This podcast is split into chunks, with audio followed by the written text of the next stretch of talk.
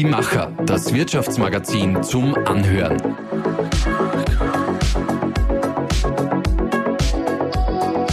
Und hier ist dein Host Susanna Winkelhofer. Finanziell unabhängig sein.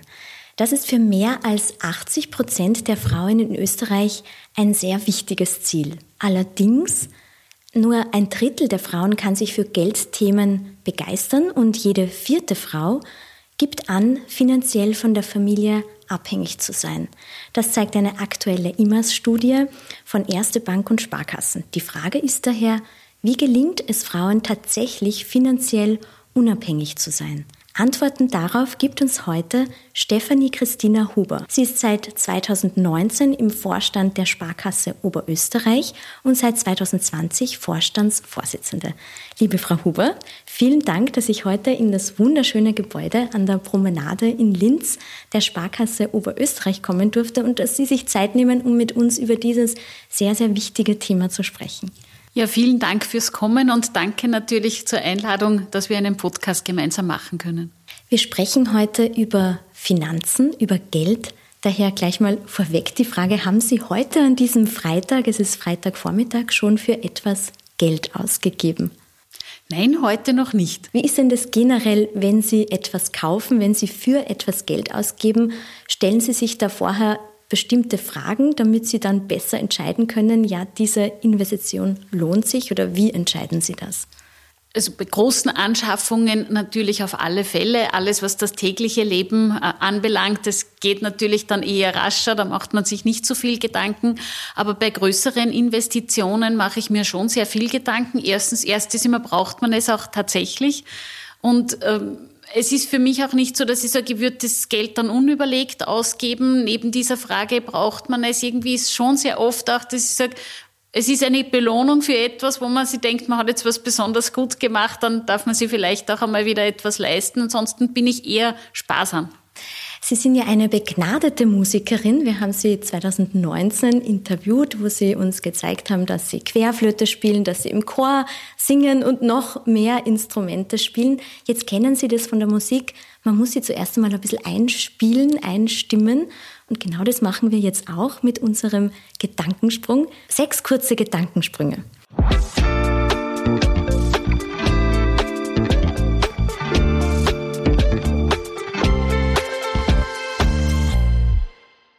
Mein erstes Investment war? Die Frage ist, was ist Investment? Wenn es etwas Größeres ist, dann würde ich wahrscheinlich sagen, der Ausbau der ersten eigenen Wohnung. Mhm. Mein bestes Investment war? Die Zeit, die man mit Menschen verbringt, also nichts mit Geld. Meine Risikobereitschaft bei Anlagen auf einer Skala von 1 bis 10, wobei 1 ganz niedrig und 10 extrem hoch ist. 6. Würde ich heute 500.000 Euro bekommen, also gewinnen, würde ich damit viel Gutes tun und schauen, wer wirklich das Geld auch dringend benötigt. Guten Umgang mit Geld lernt man indem man sich damit beschäftigt. Der beste Tipp zum Thema Finanzen, den ich je selbst bekommen habe? Sparen, damit man dann etwas hat, wenn man sich etwas leisten möchte.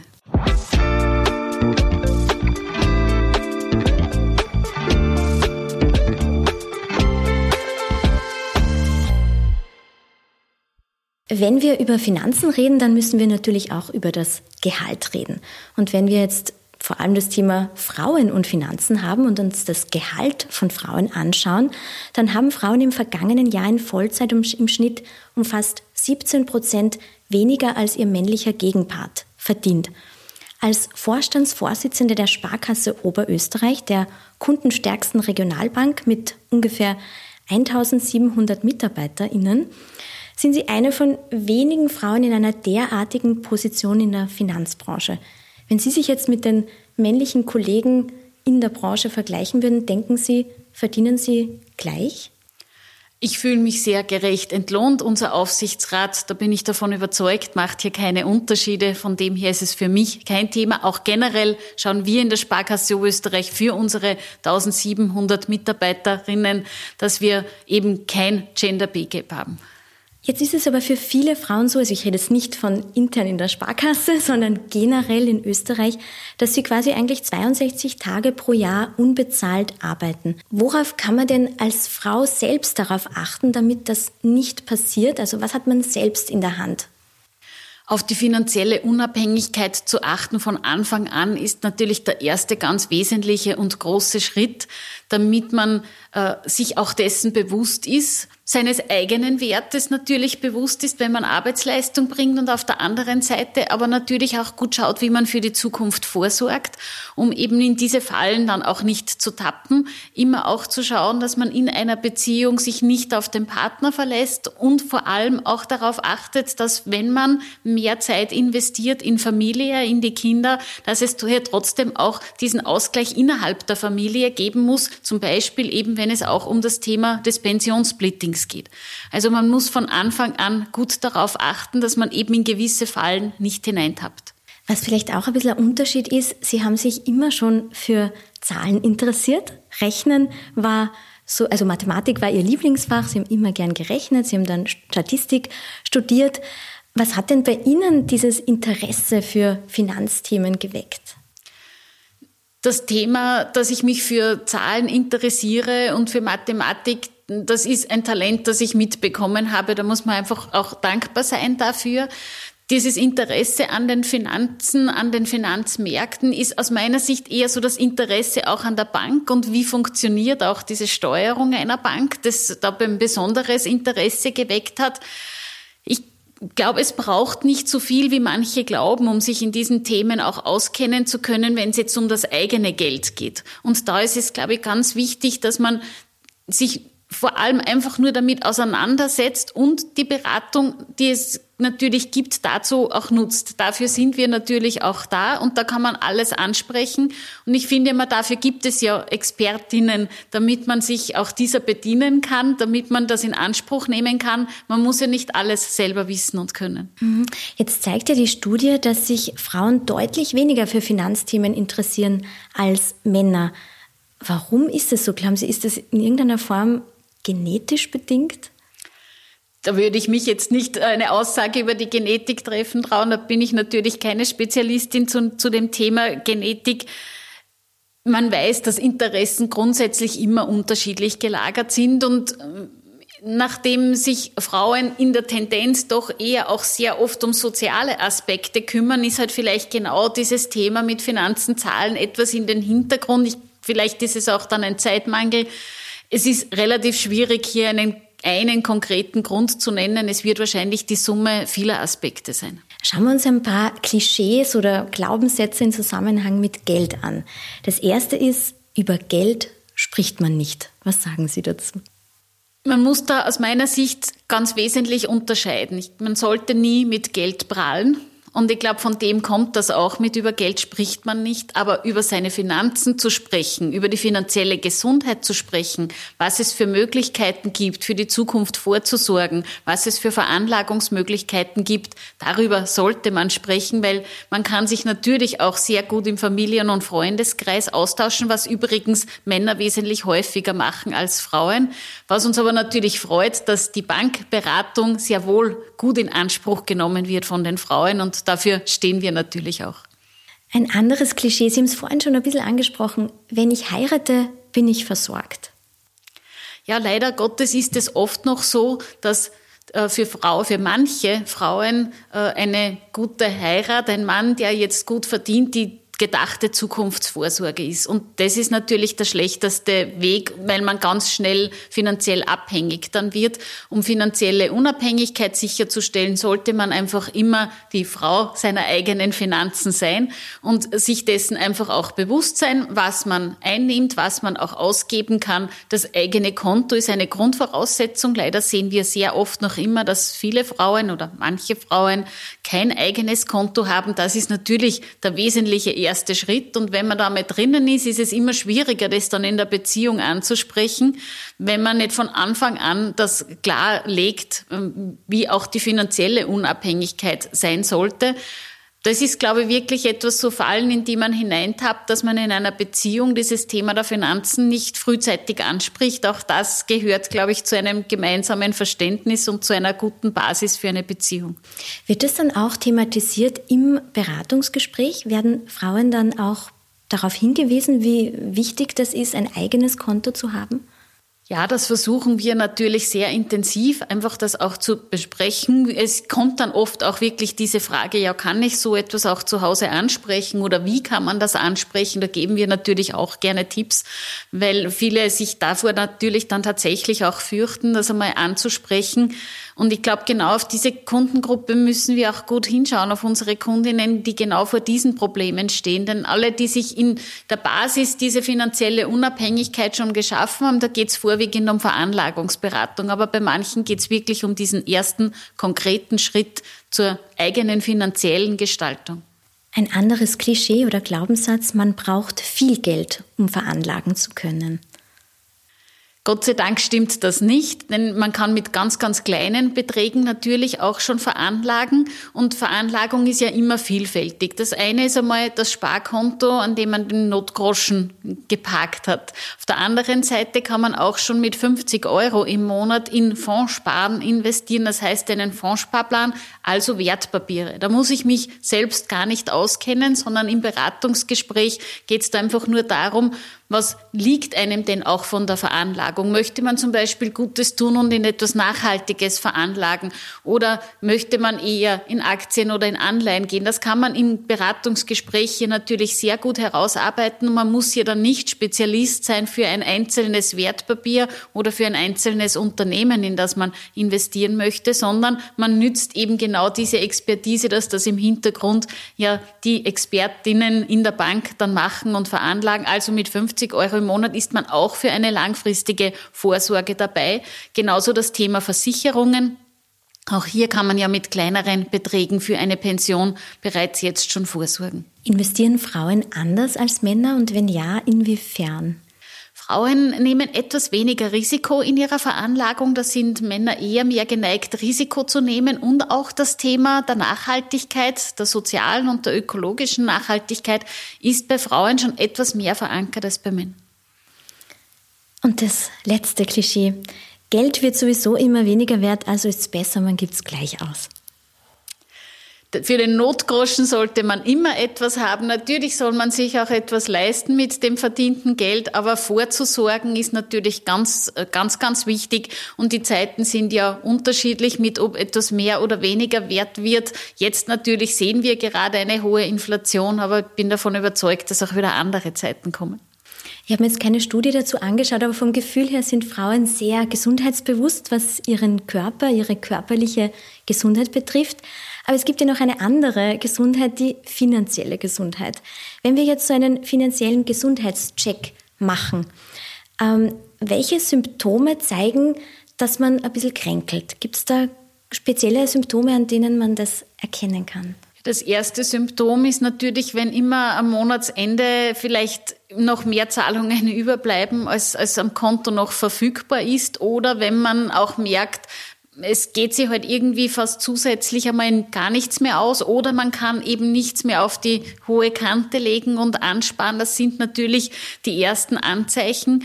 Wir raten ja immer dazu, dass man eine Einnahmen- und Ausgabenrechnung führt, eine ganz einfache, einfach nur um zu sehen, auch wofür gibt man tatsächlich auch Geld aus. Ich glaube, da überrascht man sich manchmal auch selber, wie viel kleine Beträge irgendwo dann ähm, abfließen, wo man sich gar nicht so darüber bewusst war.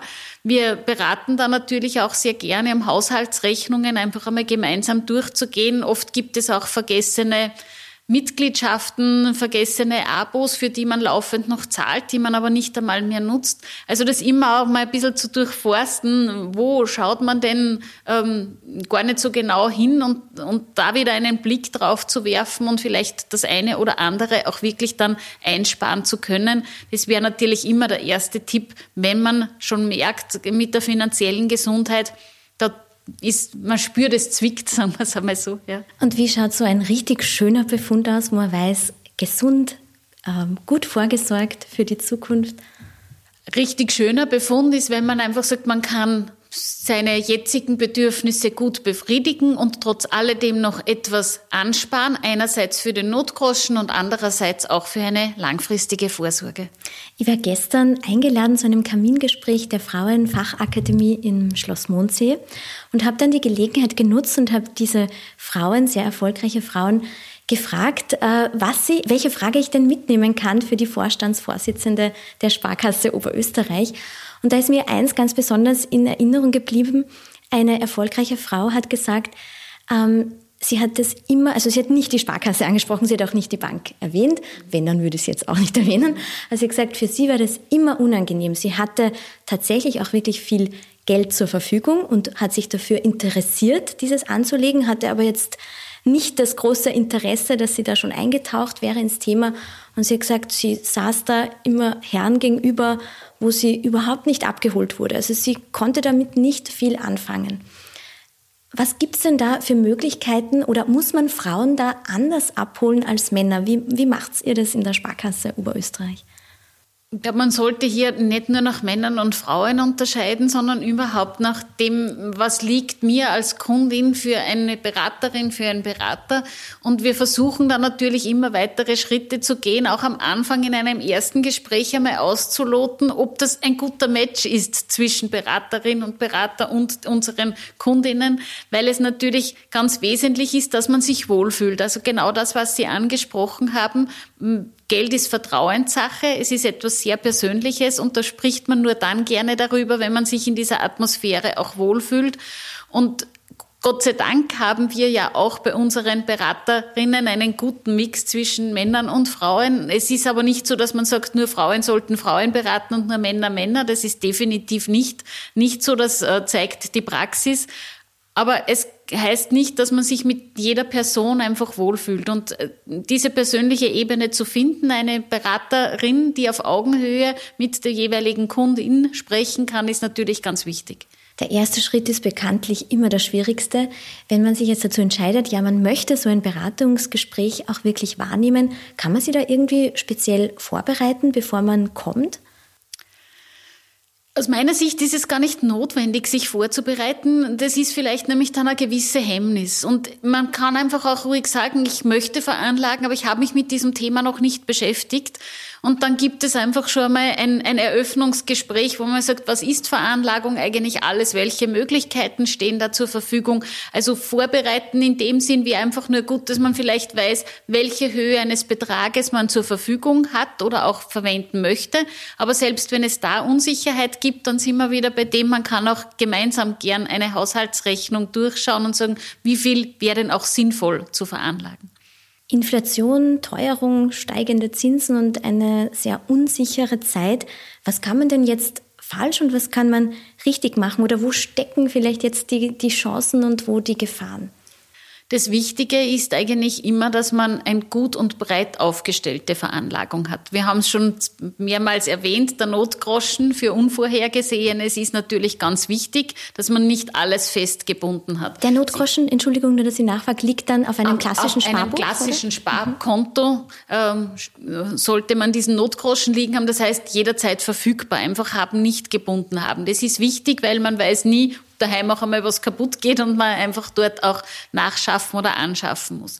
Aber das alleine wäre natürlich dann zu wenig und deswegen braucht es auch eine langfristigere Veranlagung, die natürlich wesentlich besser auch äh, ein Inflationsschutz einmal ist, weil man hier doch noch mehr Rendite erzielen kann. Da reden wir einerseits natürlich von dem Thema der Wertpapiere, vorher aber auch schon angesprochen, das Thema Fondssparen ist eben auch für kleine Beträge möglich und ist ja auch eine Wertpapierveranlagung. Auf der anderen Seite das Thema der Versicherungen. Wenn man wirklich mehr Geld zur Verfügung hat, kann man natürlich Gold äh, noch beimischen oder Edelmetalle beimischen, auch Immobilienveranlagungen natürlich auch hier beimischen. Also das wäre auf der Veranlagungsseite natürlich das Wichtige. Wenn man sagt, man schaut auf der Kreditseite etwas drauf, ist es schon gut zu wissen, fixe Zinsen heißt, ich weiß genau, für wie lang meine Zinsbelastung in welcher Höhe ist und das kann sich nicht mehr ändern. Und das heißt, da raten wir natürlich gerade dort, wo man vielleicht sagt, man könnte eine steigende Zinsen dann in der Kreditrate nicht mehr abbilden, auf fixe Zinsen einfach zu gehen, sich diese Sicherheit zu nehmen. Variabel nur dann, wenn man weiß, man könnte sich steigende Zinsen auch leisten. Und darauf muss man natürlich immer auch gut achten. Mhm. Jetzt habe ich es ganz am Anfang schon angesprochen. Die IMAS-Studie zeigt sehr deutlich, 84 Prozent der Frauen wünschen sich finanzielle Unabhängigkeit. Wann ist man denn eigentlich finanziell unabhängig und wie muss man dazu aufgestellt sein? Finanziell unabhängig äh, hängt natürlich auch, wir haben vorher schon über diese finanzielle Gesundheit gesprochen. Unabhängig bin ich dann, wenn ich Frau oder Herr meiner eigenen Finanzen bin. Das heißt, wenn ich meine, die Gestionierung meiner Finanzen äh, selbst mache und auch selbst erledige mich mit dem Thema einer langfristigen Vorsorge auch auseinandersetze, mich auch darauf vorbereite, wie schaut das dann auch einmal in der Pension aus. Und das soll man natürlich ein ganzes Leben lang immer machen und hier auch nicht irgendwann einmal sagen, na, mit dem beschäftige ich mich später, weil da kann es natürlich zu spät sein. Also finanzielle Unabhängigkeit beginnt ganz, ganz bald, eigentlich so mit dem ersten eigenen Konto. Und das sollte man ja eigentlich als Teenager dann das erste Mal haben weil Sie ganz, ganz bald sagen, was können denn Eltern dazu beitragen, dass ihre Kinder dann eben zu dem Zeitpunkt, den Sie gerade angesprochen haben, wirklich schon so weit sind, finanziell unabhängig zu werden? das erste eigene Taschengeld und das natürlich sehr bald ist aus meiner Sicht sehr, sehr hilfreich, weil das auch in wirklich einer haptischen Form im Normalfall ja dann auch noch ist, um zu sehen, wie viel Geld habe ich und was kann ich mir dafür eigentlich auch leisten. Und da bald zu beginnen, diesen, diesen Aspekt, dass man kann nur ausgeben, was man auch tatsächlich einmal eingenommen hat und in dem Fall ist ja dann das Taschengeld die Einnahme, ist das eigentlich der erste ganz, ganz wesentliche Schritt, dass Kinder sich auch für ganz kleine Dinge vielleicht einmal schon ihr Taschengeld ansparen, um einfach zu sehen, wie das funktioniert mit den Einnahmen und den Ausgaben. Mehr Wissen führt ja auch meist zu mehr Vertrauen in Anlegerprodukte. Welche digitalen oder analogen Quellen führen denn oder könnten Sie denn für Finanzbildung empfehlen? Einerseits natürlich einmal alles, was wir selbst zur Verfügung stellen. Wir haben natürlich auf unserer Homepage auch ganz viel Informationsmaterial für alle Altersklassen, um sich einfach auch hier finanziell zu bilden. Wir haben ja auch unsere Initiative mit dem Flip beziehungsweise diesem Flip to Go. Das ist ja ein Bus, der auch durch die Lande fährt, den auch Schulen buchen können, damit man einfach dort auch den Schülerinnen und Schülern die Möglichkeit gibt, einmal spielerisch sich auch mit diesem Thema Geld auseinanderzusetzen. Ja, und je weiter man natürlich natürlich dann im, im Leben fortschreitet, ist natürlich vielleicht etwas anders, aber wir machen auch immer wieder ähm, besondere Seminare, Webinare. Es gibt ja auch das Thema jetzt Ski Invest, wo genau dem auch begegnet wird, dass man, äh, dass genau Frauen dort abgeholt werden, eine Möglichkeit zu haben, sich in einem wirklich, wird es fast sagen, geschützten Raum auch untereinander auszutauschen und eben über das Geld zu sprechen, um über die eigene finanzielle Unabhängigkeit zu sprechen. Also wir machen als Sparkasse Oberösterreich, aber auch als gesamte Sparkassenfamilie in der Gruppe hier sehr viel, um einfach wirklich laufend für die unterschiedlichen Bedürfnisse zur weiteren Finanzbildung beizutragen. Im Moment ist es ja noch nicht überall angekommen. Wenn man sich anschaut, die Zahlen im Jahr 2021 waren in Österreich zwei von drei von Altersarmut betroffenen Menschen weiblich. Wie können denn Frauen trotz Gender Pay Gaps entsprechend für das Alter vorsorgen? Wie schon angesprochen, man muss mit der Vorsorge natürlich sehr bald beginnen, weil irgendwann ist es natürlich dann zu spät, weil man diese Beträge um diese Pensionslücke, äh, also sprich letztes Gehalt zu dem, was bekomme ich dann in der Pension, äh, auch, auch so klein wie möglich zu halten. Und gleichzeitig gibt es eben dann auch diese Tipps, in, nicht in diese Fallen zu tappen. Frauen nehmen traditionell mehr soziale Arbeit war in der Familie, oft dann auch später in der Pflege und kommen natürlich oft sehr selten dann noch einmal vielleicht in eine Vollzeitbeschäftigung, was natürlich schon auch eine große Grundlage wäre. Gleichzeitig gibt es aber die Möglichkeit, zum Beispiel, was ich vorher schon einmal angesprochen habe, das Pensionssplitting. Beim Pensionssplitting ist einfach ganz wichtig, dass man sich darüber bewusst ist, wenn man die Entscheidung trifft, dass man jetzt als Frau sich eben für die soziale Arbeit in der Familie entscheidet, für die Kinderbetreuung entscheidet, hier auch mehr übernimmt als der Partner, dass man dann eben sich auch über dieses Thema des Pensionssplittings unterhält, damit man wirklich klarstellt, dass in dieser Zeit auch auf das Pensionskonto der Frau etwas eingezahlt wird und eben nicht nur auf das des Mannes. Und ich glaube, das ist einer der wesentlichen Aspekte, wo man aufpassen muss, dass man nicht in eine Falle tappt. Das Pensionssplitting ist ja eine Entscheidung in der Familie. Wie bekommen Sie das mit bei Ihren Kunden und Kundinnen? Wird das angenommen oder eher weniger? Wir stellen fest, dass viele nicht einmal wissen, dass es diese Möglichkeit des Pensionssplittings gibt. Also von dem her versuchen wir hier eben gerade auch gut, gut aufzuklären in dieser Phase, in der man sich ja dann oft genau dafür halt entscheidet, äh, mehr Zeit für die Familie zu investieren, dass man darauf auch Rücksicht nehmen sollte. Äh, viele sind eher überrascht davon und das ist ihnen gar nicht so bewusst, dass diese Möglichkeit besteht. Also ich glaube, da könnte man noch gut aufklären. Wenn man sie jetzt, auch wenn man nicht den Markenkern vielleicht genau von der Sparkasse Oberösterreich kennt, man merkt schon, da stehen jetzt nicht so sehr die Zahlen im Vordergrund, eigentlich bei jedem Sujet, was man sieht oder wenn man in Kontakt kommt, sondern die Menschen. Aber worum geht es denn, wenn jemand bei der Sparkasse Oberösterreich arbeiten möchte? Muss das jemand sein, der quasi eine Liebe für Zahlen hat oder mehr eine Liebe für Menschen?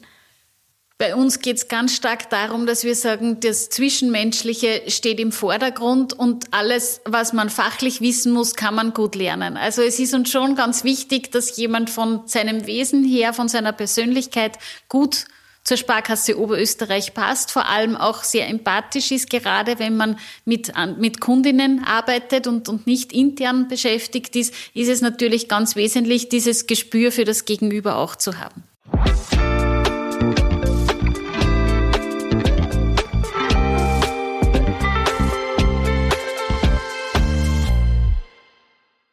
Sie führen rund 1700 MitarbeiterInnen. Zwei davon habe ich im Vorfeld ein bisschen gefragt. Wie ist sie denn so, die Vorstandsvorsitzende als Führungskraft? Was glauben Sie denn, was da gekommen ist? Ich würde mal hoffen, dass schon das Thema mit ähm, viel Empathie und, und Freundlichkeit, äh, Menschlichkeit, das gekommen ist. Also das wäre mir ein großes Anliegen, dass ich auch so wahrgenommen werde. Ich würde auch davon ausgehen, dass das so gesehen wird. Also Sie haben ganz eine tolle Selbsteinschätzung. Ich kann Ihnen das kurz vorlesen, was ich mir notiert habe. Ähm, die eine Person hat gesagt, sehr angenehm, hört zu, vertraut und hat einen sehr wertschätzenden Umgang. Ähm, ich habe extra gesagt, es bleibt anonym. Also die haben das auch wirklich ehrlich sagen können. Und eins, das finde ich so schön, die andere Person hat gesagt, eine der besten Chefinnen, die ich je hatte, ich bin voll der Fan von ihr.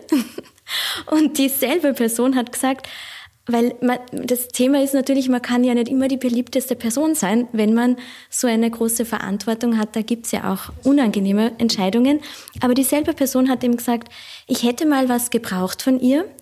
Sie hat mir dann aber ganz genau erklärt, warum das nicht möglich ist. Und dann habe ich es auch wirklich gut verstanden. Ist es so Ihr Zugang, dass Sie dann auch wirklich das Verständnis möchten von Ihrem Gegenüber? Wenn ja, Sie das ist mir mhm. ganz wichtig. Es ist natürlich oft der Zeit auch geschuldet, dass man oft gar nicht so viel Zeit hat, sich selbst zu erklären, warum man eine Entscheidung trifft. Aber ich versuche trotzdem bei wesentlichen Richtungsentscheidungen schon auch immer eine Begründung abzugeben, warum es eben auch so ist.